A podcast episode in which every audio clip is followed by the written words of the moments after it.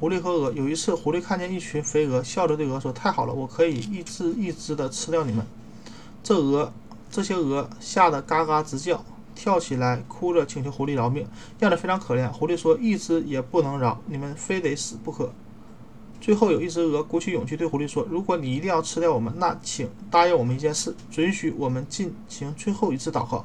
等我们祷告完了，你们我们就老老实实的排成一行，你挑最肥的吃，然后一只接着一只全部吃掉。你看好好吧？”